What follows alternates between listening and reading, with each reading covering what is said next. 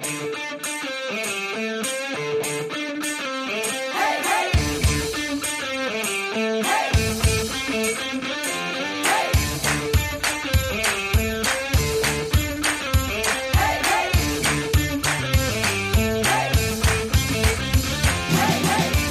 días, vecinas y vecinos. Bienvenidos a La Escalera, el podcast donde Antonio Sánchez y yo hablamos de desarrollo profesional, crecimiento personal y de todo lo necesario para que vuestros proyectos salgan adelante. Hoy os vamos a hablar de los principales errores de los emprendedores y para eso vamos a utilizar el, el libro de Carlos Blanco, que él es un emprendedor reconocido y en un libro nos da ah, herramientas, consejos en el momento en que lanzáis vuestras empresas, vuestros proyectos y, y vuestras startups. Y si todo va bien, al otro lado del micro tenemos a Antonio Sánchez, que él es desarrollador web. ¿Qué tal, Antonio? Buenos días. Buenos días, Enrique. ¿Cómo ha ido esta semana? Esta semana, bien, muy de flor en flor, como, como no me gusta hacer, pero que termino haciendo. ¿Por qué no te gusta ir de flor en flor?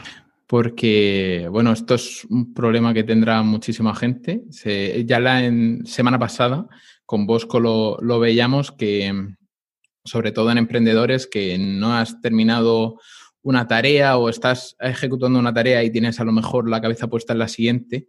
Y esto es un problema porque la falta de foco al final es otro, otro de los problemas que suelen tener los emprendedores. Creo que es eh, un problema global. Sí. El otro día, creo que eran negocios y WordPress, que Elías y Yannick también hablaban del tema, de saltar de tareas a tareas, de...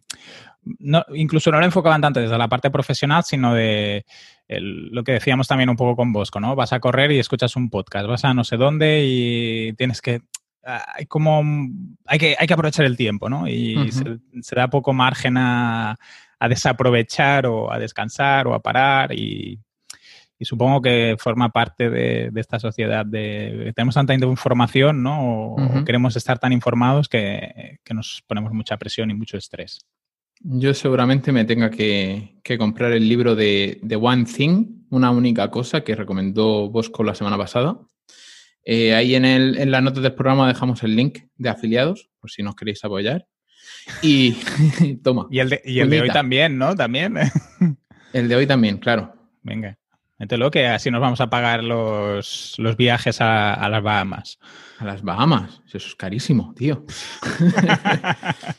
¿Quieres darle a tu semana? Venga, así ya, ya nos pones al día. Sí, pues bueno, tengo aquí apuntado que nada, fallos, bueno, tengo mil cosas, he estado a, a diez mil cosas, trabajos para terceros, trabajos contigo para CatCommerce, eh, mejoras que tenemos que hacer en, en el proyecto de CatCommerce, eh, proyectos personales que estoy desarrollando solo, proyectos personales que estoy desarrollando con más gente y, son tantas cosas las que pasan por mi cabeza que, que eso, que estoy teniendo un, una crisis de productividad. Entonces, necesito a ver si alguien me sabe recomendar algún truco, aparte del libro de, de One Thing. Eh, a ver si alguien me puede echar un cable, eh, escribirme por o aquí en los comentarios de, de las notas del programa en la escalera.pro o a través de, del Telegram. Y nada, al final el primer paso siempre es reconocer los fallos y, y, y entonces por eso hemos traído esta semana el, el libro de Carlos Blanco, el de los errores principales de, de, los emprendedores, que si no queréis leerlo, también tenéis una charlita corta en el que los toca por encima, que mm. es muy interesante, se ve rápido, está en YouTube. También os dejamos en las notas del programa el enlace y ya está. ¿Y tu semana cómo ha ido, Enrique?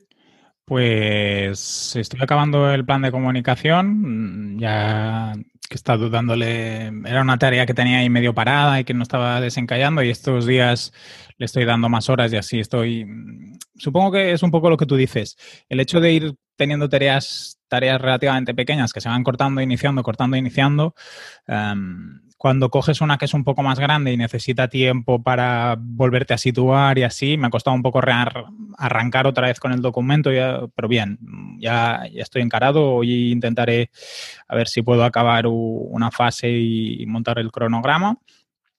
Y después esta semana también he decidido que voy a renovar con el cliente educativo, o sea que he optado por, hacer caso al refranero en aquello de vale más pájaro en mano que ciento volando y, sobre todo por la, por la posibilidad de que es un, es un proyecto que se alarga hasta 2021 y entonces hay ese punto del coste de oportunidad, porque es un cliente que sí que me da mucha carga de trabajo, pero el precio ahora no, bueno, está por debajo de, otros clientes que tengo.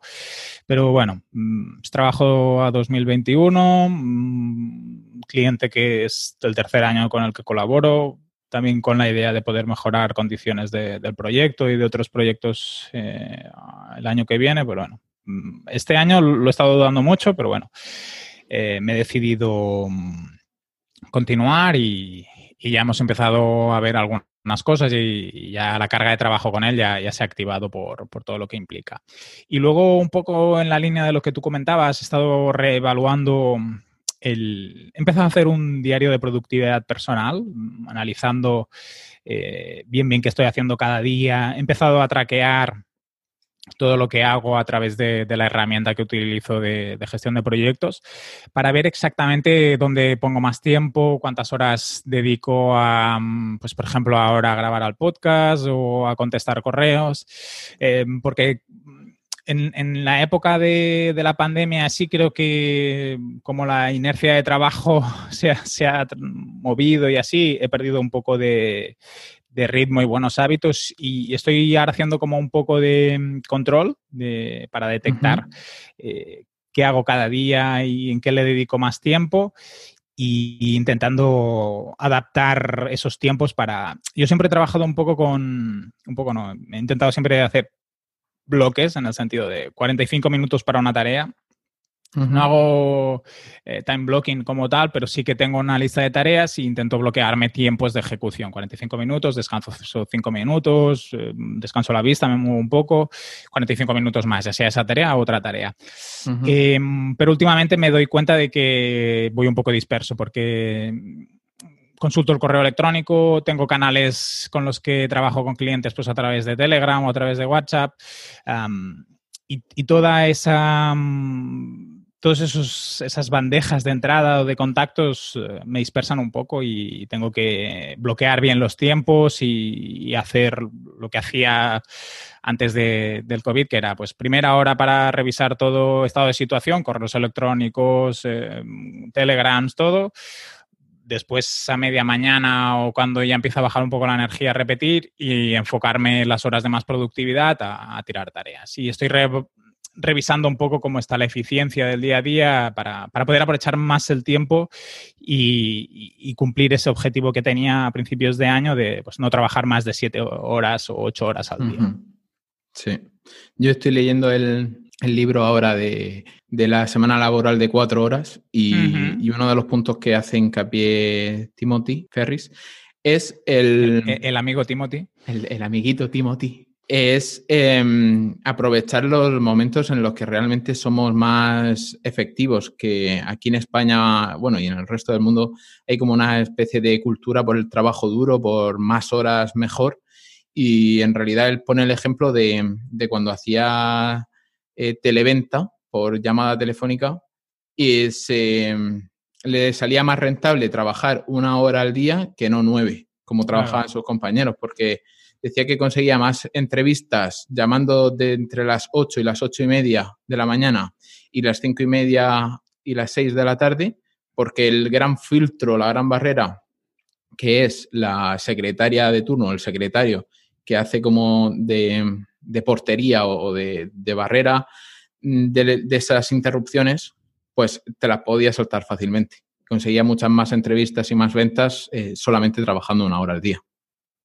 Y aparte que si solo trabaja una hora al día, la energía que tiene que tienes como persona seguro que hace que seas capaz de convencer, de se te note más abierto. El, punto energético que transmites seguramente eh, es mucho más alto. Sí, sí, desde luego. Pues estas son nuestras semanas. Ah, vamos a repasar el libro de los principales errores de los emprendedores de Carlos Blanco. Venga, dale. Sí. Eh, hoy hemos escogido, como ya hemos, hemos, explicado, esta segunda temporada de La Escalera, pues vamos a ir alternando entrevistas como la de la semana pasada de Bosco. Puntualmente haremos temas pues, más centrales, ejecutables, tips. y esta semana pues toca libro. Mm, no sé si es el primer libro que, que repasamos como tal, así en profundidad, pero la idea es que puntualmente vayamos haciendo lecturas que nos puedan ser interesantes, pues las compartamos con vosotros y también intentaremos extraer lo más interesante de cada libro y si alguno de vosotros pues, los ha comentado, pues fantástico. Yo por mi parte siempre intentaré traer libros que a lo mejor no sean muy, muy conocidos o que no, estén en, la, en el espectro de todo el mundo, incluso si es posible algunos en inglés para eh, enriquecer un poco el texto y también a veces un poco variados, pues más de marketing o más de empresa o más de crecimiento personal. Del, libro de, Carlos, pues básicamente el resumen sería que es, eh, es una guía para, todos aquellos que queréis empezar en esto del emprendimiento y poder evitar algunos problemas eh, que suelen ocurrir si, no sigues unas bases y unos criterios. Como os ha dicho antes, Antonio tiene una charla de, de la Salle Campus Barcelona en la que hace como una especie de resumen del libro. El libro entra más en profundidad, pero si, si, no tenéis el libro y os apetece echarle un vistazo antes de comprarlo, yo creo que os encantará la charla porque lo hace muy ameno, aunque es él hablando una hora pim pam, pim pam, pero como da muchos ejemplos y, lo baja a, la realidad, eh, pues yo creo que se encajará. Incluso comprándose el libro está bien mirar la, charla. Uno de los principales errores que, nos cuenta Carlos en, su libro es el de no tener un libro.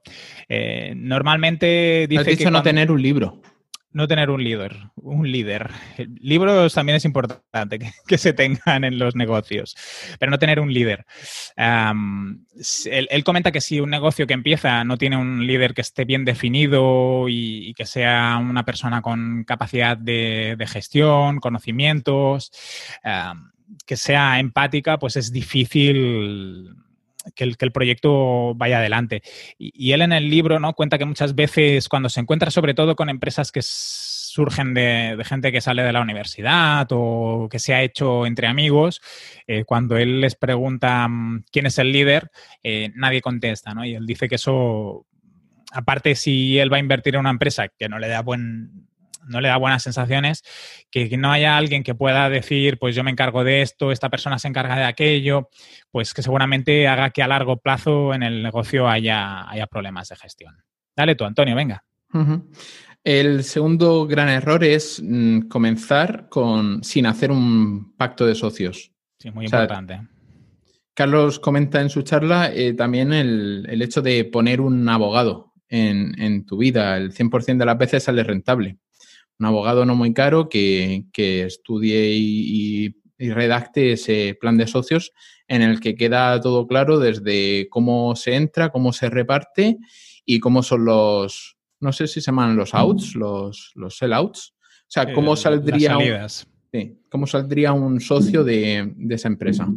Sí, porque muchas veces cuando se empieza un negocio se ve todo de color de rosa y, y al final cuando hay dinero que quede todo bien pautado, al final te puedes enfadar igual, ¿eh? aunque esté escrito, pero por lo menos que tengas un marco legal que esté, que esté bien definido y así. Y, seguro que en, vuestro entorno, yo tengo el caso de, un conocido, él, se dedica mm, a, restaurar furgonetas de estas tipo vans y para dormir y así, ¿no? Y, empezó con, con, un conocido suyo que tenía un taller y los dos súper animados pero al cabo de los meses él trabajaba más que el compañero, empezó a haber ahí discusiones y no había pacto de socios. O sea que para quitar al, compañero de viaje el coste económico fue alto, aparte de los, de los malos rollos y así. O sea que importante tenerlo bien pautado.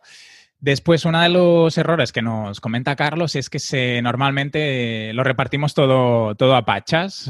Em, tanto las acciones como las aportaciones, eh, todo al 50% o al 30% si, si somos tres.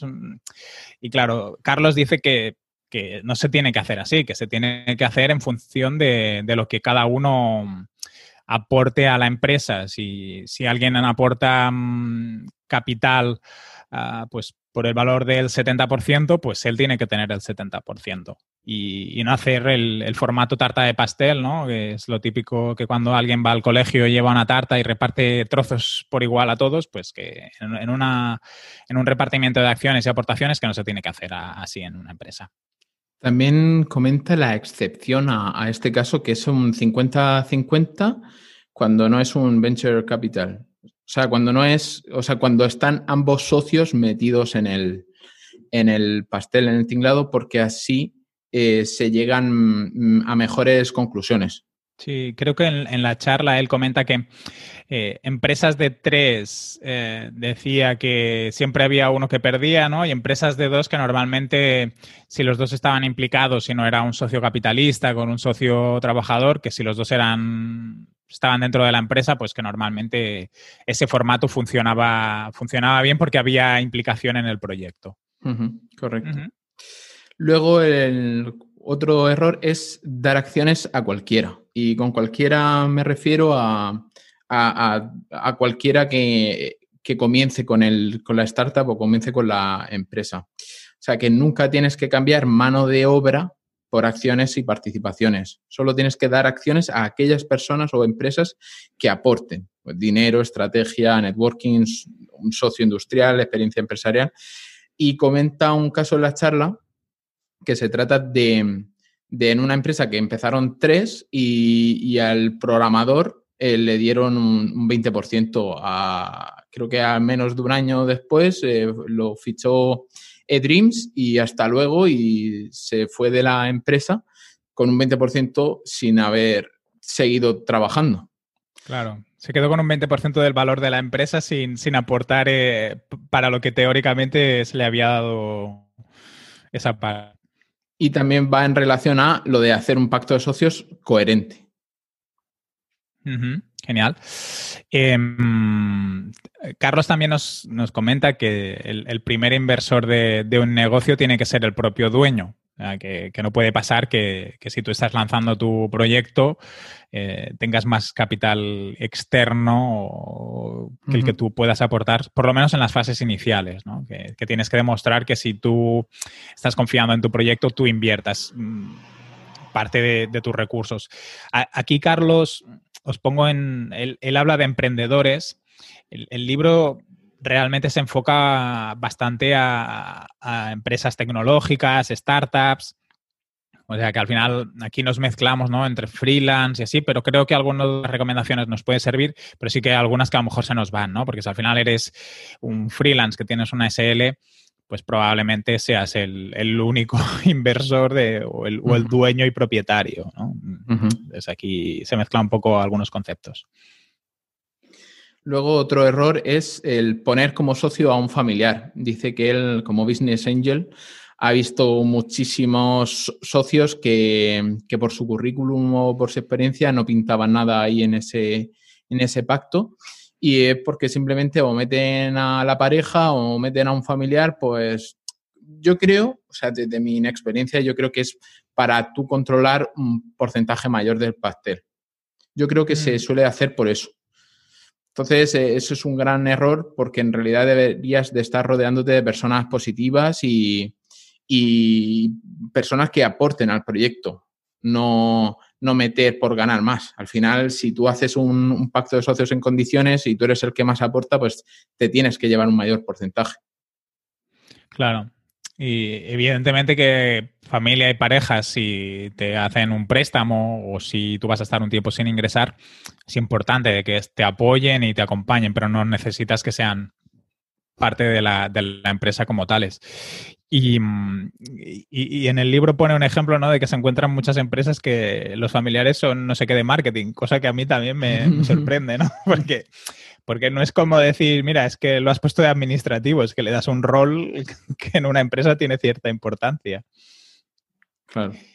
Pues también Carlos nos, cuenta que, la idea no es, que no es nada, que a no ser de que hayas inventado la rueda o, hayas creado algo extraordinario, que en el, en el 90% de los casos eh, la, idea no es lo más importante de un negocio y que solo representa el 10%. Él en el libro nos da una serie de baremos, ¿no? Desde el equipo, eh, la capacidad de inversión, el mercado. Mm, le da mucho más importancia a eso que a la propia idea y que a veces eh, es muy necesario que en una empresa que se lanza con un concepto o con un producto vaya haciendo cambios para adaptarse al mercado y entender que eh, aquello por lo que empezó, pues a lo mejor no es rendible y que hay que buscar alternativas. Otro error es tener planes de negocios random. Y con random me, mm, refiero a, no tener bien claros los números. En, la charla hace un par de, ejemplos de, por ejemplo, cuántas ventanas hay en Barcelona. Eh, entonces, el calcular bien o calcular mal ese número provoca que el resto del plan de negocio pues se dispare o, no llegue a la altura. Mm. Y, él habla ¿no? de que es importante definir bien el, modelo de negocio relacionado con el plan de negocio antes de empezar.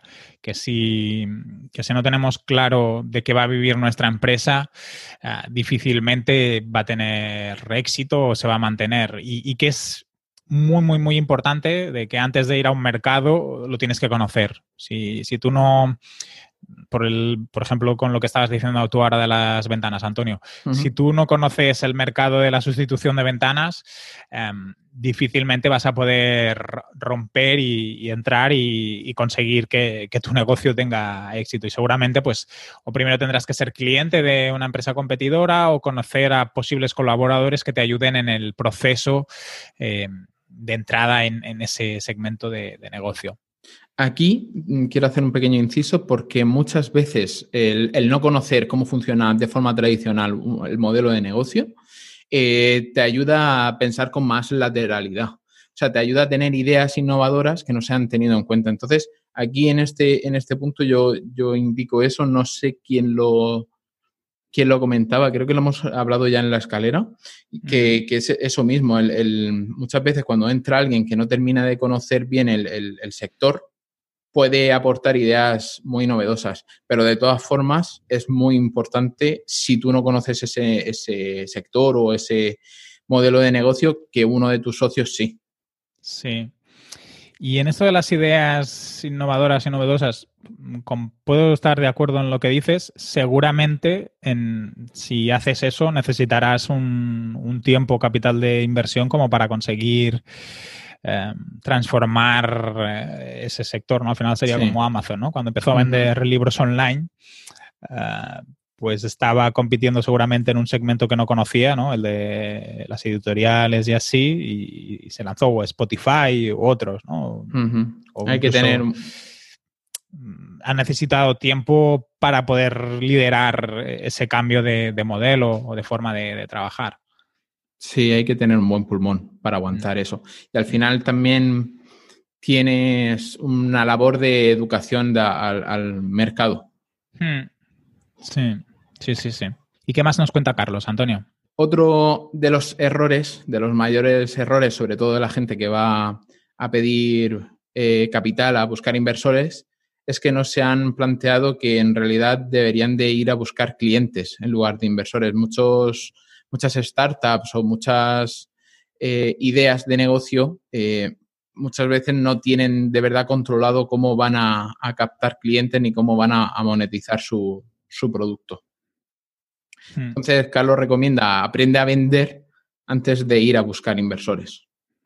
Esto casi nos serviría para todo en esta vida, ¿eh? eh ya, sea tengas una empresa, trabajes por cuenta ajena, saber vender imprescindible. Un día de estos tenemos que hablar de algún libro de, ventas, Antonio. Otro de los errores que nos comenta Carlos en, en, su libro, y mira, y esto va un poco en contra de, de lo que Boluda muchas veces dice cuando monta empresas, ¿no? Él, dice que no, sé, hay, no hay que subcontratar el, el, core business del negocio, ¿no? Que si es una parte imprescindible de tu negocio, tiene que ser parte de ti y de la, y de la SL. Y mm, a veces, por ejemplo, Boluda dice que él contrata programador o así, o lo pone como socio. Si lo pones como socio, supongo que sí que te quedas con la parte del, del core de, negocio, ¿no? Del elemento central, pero si lo subcontratas sí que tienes ciertos, ciertos riesgos en que eh, si lo más importante de tu negocio lo está haciendo una persona externa, pues puede ser que esa persona externa se vaya, se, se convierta en un competidor y que hay que intentar siempre que sea parte del negocio para que nadie no te lo pueda replicar. En la charla pone como ejemplo a, un SEO. Dice, los buenos SEOs no están vendiendo su tiempo por dinero, los buenos SEOs están lanzando proyectos. Sí, sí, sí. Da un ejemplo, ¿no? incluso creo que en el público hay alguien que se dedica a ofrecer servicios, ¿no? Sí, sí. y lo reconoce. Sí, y le dice, bueno, yo sé que tú eres bueno, pero dice, pero los que, son los buenos buenos ganan mucho dinero y no necesitan, no necesitan venderse por tiempo, digamos. Venderse por dinero, o sea, vender su tiempo por dinero. Claro, porque se crean sus propios proyectos y pueden vivir de ellos. claro. Y por último, Carlos dice que, la gente no sabe cuándo parar. O sea, el último error sería el, no averiguar cuándo es buen momento para, para cerrar la, empresa si las cosas no terminan de, de, funcionar. Él dice que es uno de sus mayores errores y que lo sigue cometiendo por cómo, él, cómo es él pero que, es eso, que si las cosas no funcionan, cuanto antes cierres, menos dinero perderás. Sí, esto tú usas una frase, ahora no recuerdo cuál es, el, que, es muy, identifica claramente este miedo. ahora no, no recuerdo cómo lo dices, pero la usas mucho, Antonio. Ahora no sabrás de qué te hablo. No, estoy perdido. No sé, algo de los barcos, eh, no sé. Ah, quemar las naves. No, quemar las naves no, es como, es el mismo concepto de no, mm, como haber el, tiempo invertido, ¿no? Eh, ah, vale, el sesgo de la, del barco, del, o sea, sí, el sesgo del valor hundido. Exacto. Que es, las personas que dicen, ya que he invertido en, en, construir el barco, prefiero reflotar el que tengo debajo del mar en lugar de ponerme a construir uno nuevo. Eso, eso. E, es que e, ese, paralelismo, esa metáfora, yo creo que es perfecta. O sea, me he gastado ya dos millones en construir un barco que está en el fondo del océano. En vez de irme y gastarme otros dos millones en uno nuevo, me estoy gastando un millón y medio en reflotar el barco y puede ser que luego ni funcione, que tenga que seguir arreglándole cosas y, que puede ser que se me vuelva a hundir. Y no reconozcas de que pues hay, hay que tirar el proyecto a la basura porque has invertido tanto eh, que no lo quieres reconocer. Aquí el, eh, Carlos Blanco también menciona em, que muchas veces es mejor congelar un proyecto que no cerrarlo. O sea, congelar una. No por los costes, es más porque siempre se puede aprovechar algo y, reconducirlo. Lo dice por eso. Ah, yo pensaba que era más por los costes de cerrar una empresa que tienen. Podría ser, podría costes elevados. en la charla toca muy por encima todos estos temas de todos estos errores, Antonio, ¿cuál dices que tú tienes ahí a corregir? No, no, no lo hemos mencionado, pero, pero las charlas también hacen mucho hincapié es a la falta de ambición. O sea, el, líder, sobre todo hablando del líder, eh, necesita tener una ambición enorme, un, hambre tremendo por querer ir más rápido, por ganar más dinero, porque esa ambición es lo que va a tirar del carro. O sea, es la diferencia entre el, e, este tipo de imágenes que se veían de, así con muñequitos romanos, ahora mismo no, no sé explicarlo bien, pero es la diferencia entre un líder subido en una cuadriga eh, pegando latigazos a el, líder estar primero y tirando el del carro. Claro. y, creo que que Carlos se refiere también a dedicarle tiempo, ¿no? Que si lo tienes como algo secundario, difícilmente aquello va, a funcionar. Yo, por mi parte, cuando he lanzado cosas, sobre todo con, otras personas, el, error sí que ha sido lo de hacer las particiones por igual. Sí que es algo que, que en proyectos futuros a lo mejor tendré que, que revisar y que ajustarlo un poco más a lo que, pues, a lo que se entrega y se deja de entregar. Pero creo que es un buen libro, os encontréis en la situación que os encontréis, porque da muchas buenas ideas y buenas recomendaciones en, el momento de lanzar un, proyecto. ¿Qué te ha parecido a ti la charla, Antonio? A mí, chulísima. O sea, me ha gustado mucho, es, es rapidita de digerir y vamos, yo encantadísimo y con ideas de, comprarme el libro para, para leerlo. Mm, vas a profundizar. Sí. Pues yo creo que ya lo podemos dejar hasta aquí hoy, Antonio. Vale. Pues, ¿Hacemos el cierre? Dale tú. Venga. Nos podéis dejar vuestros comentarios, sugerencias y dudas en la escalera.pro. También podéis buscar nuestro grupo de Telegram en el que vamos definiendo entre todos los vecinos el futuro de este podcast. Nos escuchamos el martes de la semana que viene a las 6 de la mañana. Antes de, irnos, Antonio, ¿dónde te podemos encontrar? A mí me podéis encontrar en antoniosánchez.pro. Ahí tenéis, eh, voy contando historias y, se puede entender un poquito qué, qué cosas toco. Y, le podéis contratar servicios. Sí, desde ahí ya podéis mirar las cosas que hago y, buscarme en redes sociales por si queréis escucharme en vuestros ratos libres. Pues a mí me podéis encontrar en enriquehortiñas.com y en catcommerce.cat. Nos vemos la semana que viene a las 6 de la mañana, Antonio. Venga, hasta la semana que viene, Enrique. Un abrazo.